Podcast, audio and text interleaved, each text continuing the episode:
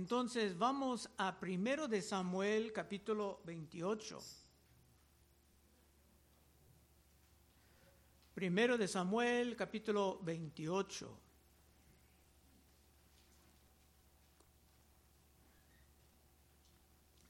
Muy temprano en este libro del primero de Samuel, Jonatán, el hijo de Saúl, lograba una gran victoria después de identificar a los enemigos correctamente. Esto estaba antes, en 1 de Samuel 14:6. Dijo pues Jonatán a su paje de armas, ven, pasemos a la guarnición de estos incircuncisos. Quizás haga algo Jehová por nosotros. Pues no es difícil para Jehová salvar con muchos o con pocos. Y su paje de armas le respondió, haz todo lo que tienes en tu corazón, ve pues aquí estoy contigo a tu voluntad. En la mente de Jonatán, el enemigo estaba identificado como estos incircuncisos, simplemente porque la circuncisión era una marca del pacto el joven Jonatán, como en pacto con Jehová, se presumía que los del pacto deben de lograr una victoria en la batalla en contra de los que no estaban en pacto con Dios. Y pensando así, Jonatán sí lograba una gran victoria, porque se caminaba por la fe y no por vista, honrando el concepto del pacto. Cuando David confrontaba a Goliat en el capítulo 17, 17 se hizo algo muy semejante. Primero de Samuel 17, 26. Entonces habló David a los que estaban junto a él, diciendo, ¿qué harán el hombre que venciere a este filisteo?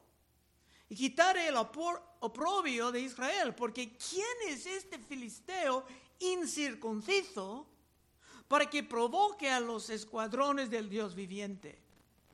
Y el pueblo le respondió las mismas palabras diciendo, así será el hombre que le venciere. Otra vez, el enemigo estaba identificado como el filisteo incircunciso, enfatizando la marca del pacto.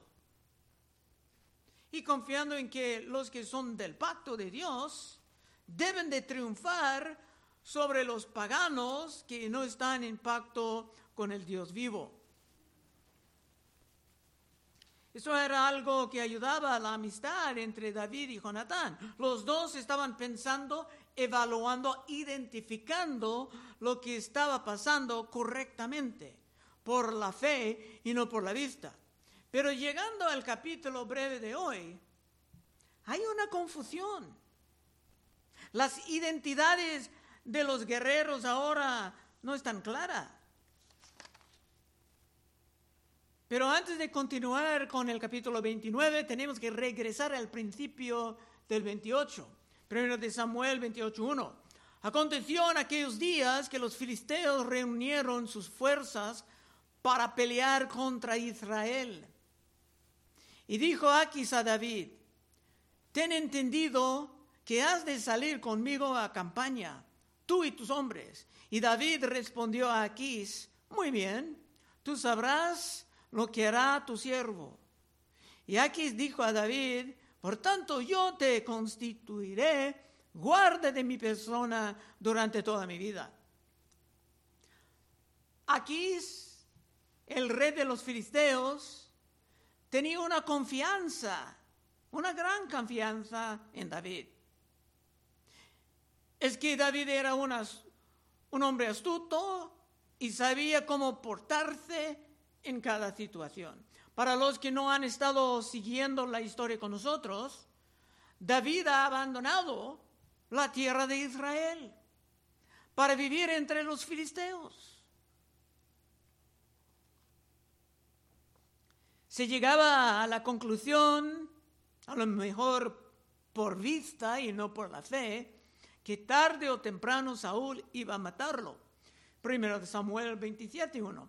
Dijo luego David en su corazón, al, fin seré muerto según algún día por la mano de Saúl. Nada, por tanto, me será mejor que fugarme a la tierra de los filisteos, para que Saúl no se ocupe de mí y no me ande buscando más por todo el territorio de Israel, y así escaparé de su mano. Se levantó pues David y con los 600 hombres que tenía consigo se pasó a Aquis, hijo de Maoc, rey de Gad. Era la segunda vez. Antes se fue y se fingía como un loco cuando los demás estaban en su contra. Pero viviendo bajo Aquis, el rey de los filisteos, David daba la impresión de que estaba atacando a diferentes partes de Judá, de Israel. Pero en realidad esto era un engaño y David estaba atacando diferentes tribus de los cananeos, los enemigos de Dios. Pero el engaño estaba funcionando y David estaba lejos de Saúl con sus hombres y con su familia, pero ahora todo será más complicado y una gran confusión para algunos. Los filisteos tenían una gran batalla planeada y por eso el rey Saúl era tan lleno de pavor que se fue para consultar una bruja en el último capítulo. Y fue profetizado de que Saúl y sus hijos iban a perder sus vidas en la batalla inminente. Y David, que era cuidadoso de no matar a Saúl cuando tenía diferentes oportunidades de hacerlo, ahora estaba formando parte del ejército de los filisteos que estaban preparando la gran matanza. Y este capítulo también será un poco controversial porque la palabra no nos dice exactamente lo que estaba pasando en la mente de David. Sabemos que David como un guerrero preparado, fingía muchas cosas con el rey Aquis y seremos reducidos a un poco de especulación. Pero con esto podemos empezar el capítulo, versículo 1. Los filisteos juntaron todas sus fuerzas en Afec, e Israel acampó junto a la fuente que está en Jezreel. Afec aparecía antes en una gran batalla en que el arca estaba perdido. Y los hijos de Elí perdieron sus vidas. Y Elí mismo murió cayendo atrás. Así que los judíos tenían malas memorias de Afec. Y como llegaba a Icabod, o sea, la conclusión de que la gloria había apartada del pueblo. Esto era cuando Samuel era niño. Dos, y cuando los príncipes de los filisteos pasaban revista a sus compañías de asiento y a mil hombres, David y sus hombres iban en la retaguardia con Aquís. Aquí hay algo muy extraño. Los filisteos estaban preparando por la batalla todos en sus filos, pero con ellos era una gran cantidad de soldados hebreos. Esto era la confusión de identidad. Pero ¿qué es esto? ¿Cómo es posible que estos hebreos estaban en las filas de los filisteos? Que estos eran judíos que han abandonado a su identidad como pueblo de Dios. Tres, y dijeron los príncipes de los filisteos, ¿qué hace aquí estos hebreos? Y Aquis respondió a los príncipes de los filisteos, ¿no es este David, el siervo de Saúl, rey de Israel, que ha estado conmigo por días y años? Y no he hallado falta en él desde el día que se pasó a mí hasta hoy. Aquí era el rey, pero los príncipes tenían mucha autoridad también. es que David tenía un muy buen testimonio con el rey Aquis. Era como José sirviendo a Faraón en Egipto. Un poderoso en el gobierno de un país, país pagano. O también como Daniel, que pasaba gran parte de su vida en Babilonia sirviendo a Nabucodonosor. Pero si David peleaba en esa batalla, sería un traidor. Si David peleaba en esa batalla, sería posible dañar a Saúl o hasta a su amigo de pacto, Jonatán. Peleando en esta gran batalla en contra de su pueblo, David pudiera perder toda posibilidad de llegar al trono. Como el ungido de rey, por portarse como un Judas Iscariote. Seguramente esto estaba pasando por la mente de David, pero el texto no revela nada sobre sus pensamientos y estamos reducidos a la especulación sobre esto. Cuatro. Entonces los príncipes de los filisteos se enojaron contra él, se enojaron contra Aquis. Y le dijeron, despide a este hombre para que se vuelva al lugar que le señalaste y no venga con nosotros a la batalla, no sea que en la batalla se nos vuelva enemigo. Porque con qué cosa volvería mejor a la gracia de su Señor que con las cabezas de estos hombres. Ellos no sabían que Saúl iba a morir en esa batalla. Pero los príncipes de los filisteos no eran tontos. Estos hombres hombres no cayeron en la confusión de identidad. Para ellos la identidad de David era muy, pero muy clara. Es que David no solamente mataba a Goliat, un campeón de entre ellos, sino 200 más por el precio de la novia.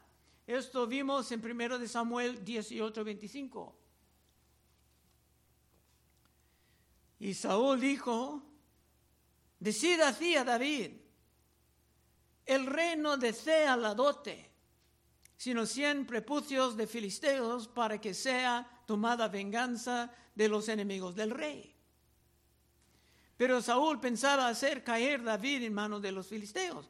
Cuando sus siervos declararon a David estas palabras, pareció bien la cosa a los ojos de David para ser yerno del rey. Y antes que el plazo cumpliese, se levantó David y se fue con su gente y mató a 200 hombres. Necesitaban 100, tomaba 200 hombres de los filisteos. Y trajo David los prepucios de ellos y los entregó todos al rey a fin de hacerse yerno del rey. Y Saúl le dio su hija Mical por mujer más tarde la quitaba de él. Y en el futuro David va a tomarlo otra vez. David no va a perder nada. Pero es posible que había hombres ahí mismo del parentesco de los 200 que David mataba. Para ellos era incomprensible que David esté ahí entre ellos por la gracia de Dios, no decidieron simplemente matarlo en aquel instante.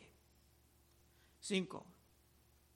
¿No es este David de quien cantaban en las danzas diciendo Saúl hirió a sus miles y David a sus diez miles?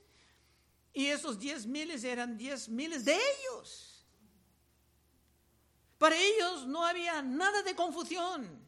La identidad de David era muy clara.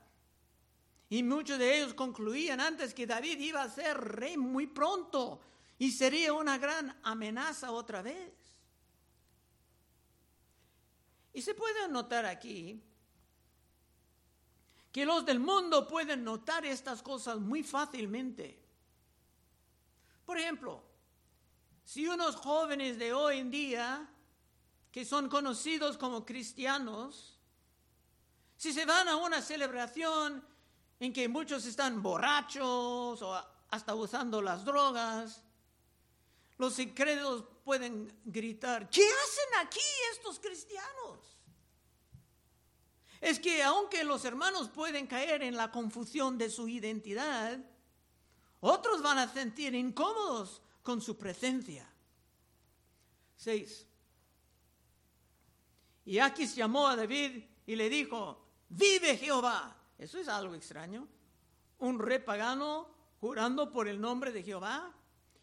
Pero realmente no es, porque cuando entiendes el paganismo, puedes tener una gran variedad de dioses y si tienes un amigo puedes tomar su Dios también.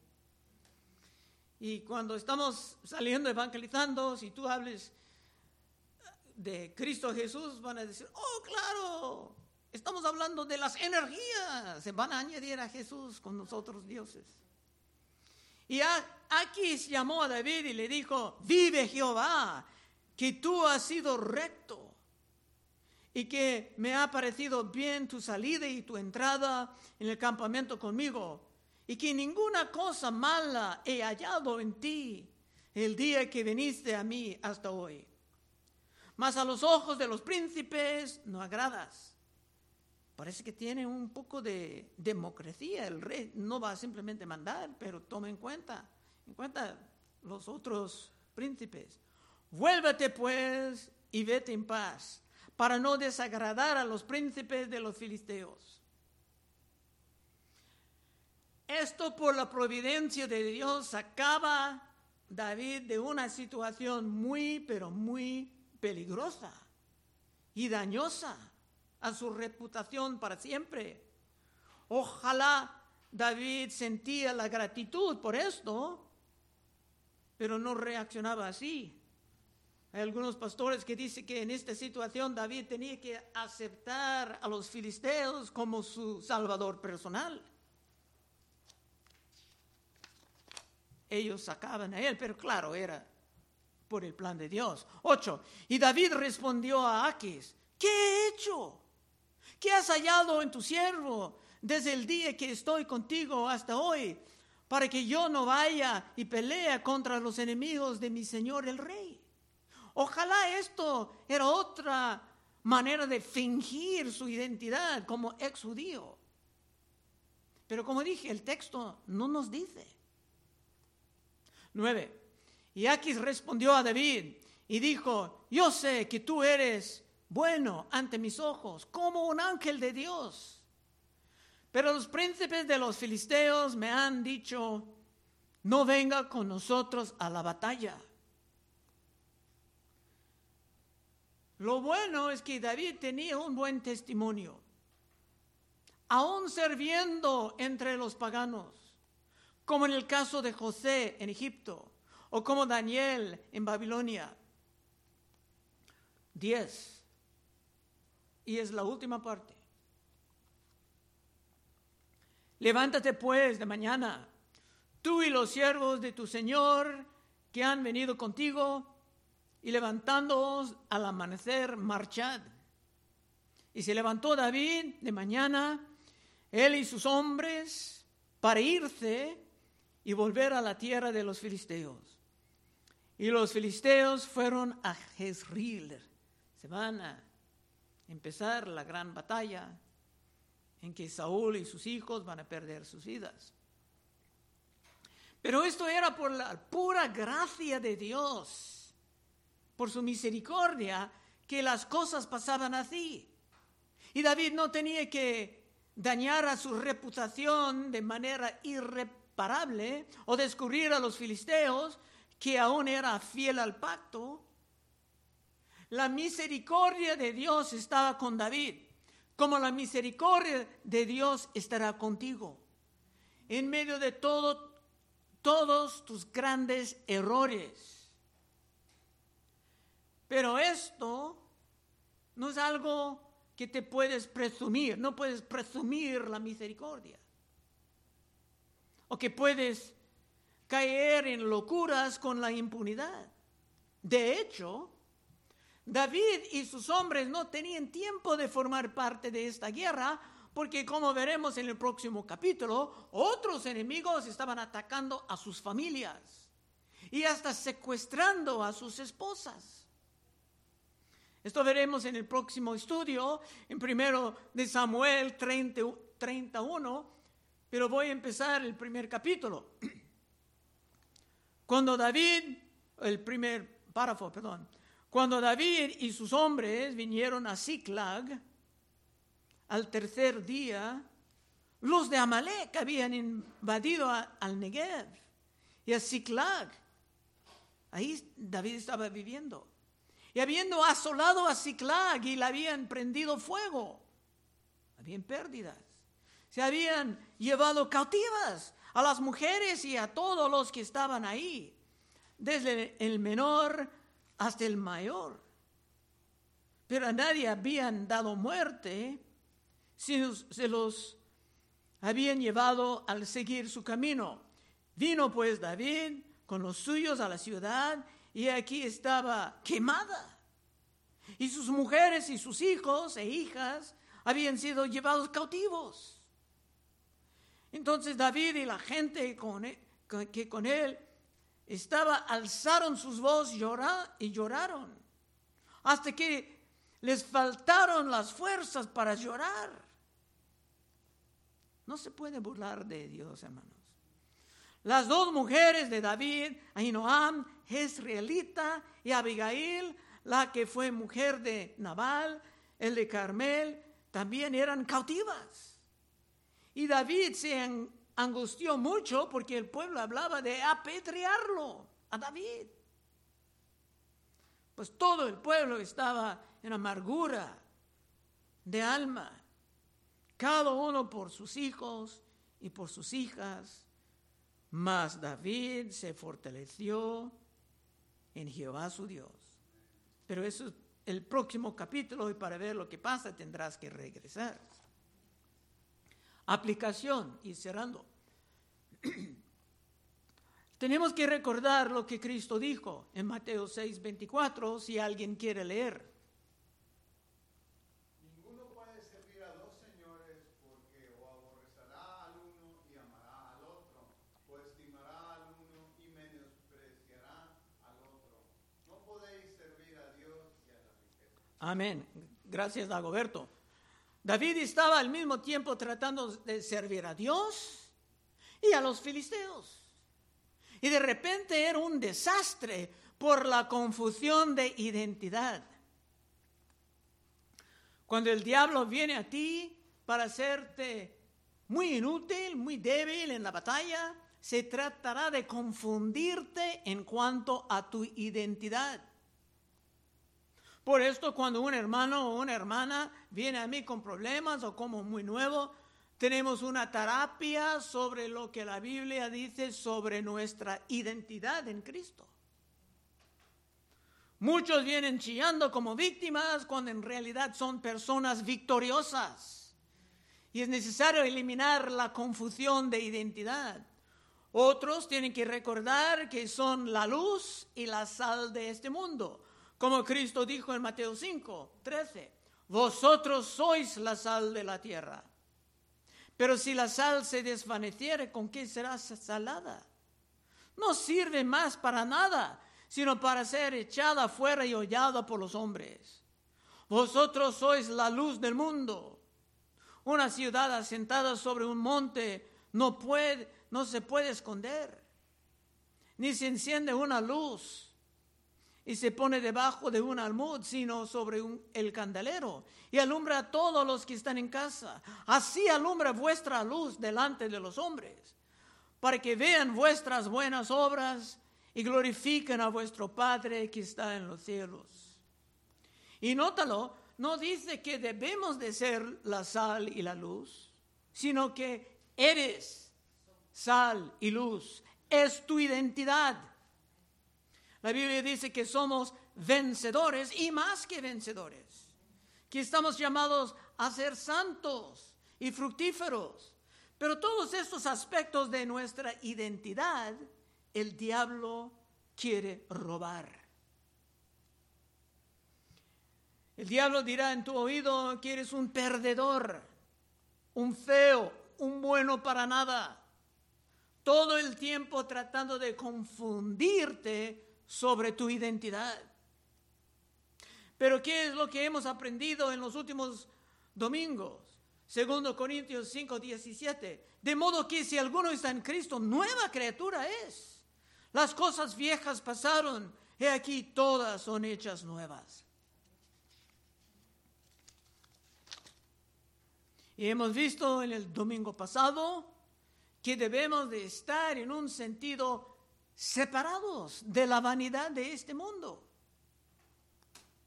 Estaremos en el mundo, claro, entre los incrédulos, pero ojalá daremos un buen testimonio, dejándolos incrédulos impresionados, como aquí estaba con David, como José en Egipto impresionaba al faraón, o como Daniel era con el gran emperador Nabucodonosor por su capacidad de administrar y su sabiduría. Y si tú quieres vivir así, muy claro sobre tu identidad,